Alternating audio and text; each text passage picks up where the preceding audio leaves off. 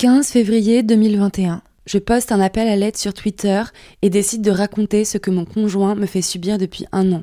Les privations de sommeil, les humiliations, l'inversion de culpabilité, comment il m'a transformée en esclave domestique.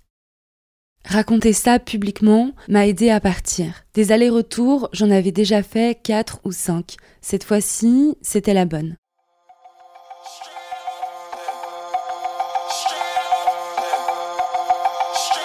En fait, c'était un chaud-froid permanent. Quand lui avait besoin de ta tendresse, en fait, il était hyper sympa avec toi, il savait s'y prendre. Puis euh, derrière, il disait euh, Ah bah tiens, euh, t'as grossi, non?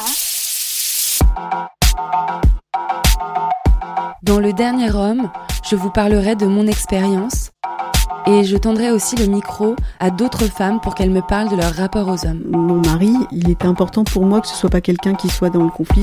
Je sais que j'ai voulu quelqu'un d'inoffensif. Et quand je me mets dans le lit, je sens, on me prend comme ça, il me commence à me caresser les seins. Je me dis, tu fais quoi là, Olivier? Nos corps sont des territoires de conquête pour les hommes. Comment vivent-elles leur sexualité?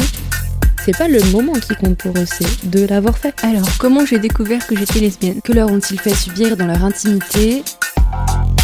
J'ai compris aussi qu'ils discutaient avec des camgirls. Je te jure, Marguerite, je te le jure sur la tête de mes trois frères, si j'avais eu une arme, je l'aurais tué. Quel constat pose-t-elle en tant que féministe? Il y a sûrement un lien entre la découverte de l'activisme et la découverte du fait d'être lesbienne. Le séparatisme est-il une option? Mon rapport aux hommes a changé. C'est là que je me suis dit ne jamais, ne jamais, Julia, ne jamais avoir d'armes sur toi. Le premier épisode sortira le mercredi 14 avril 2021.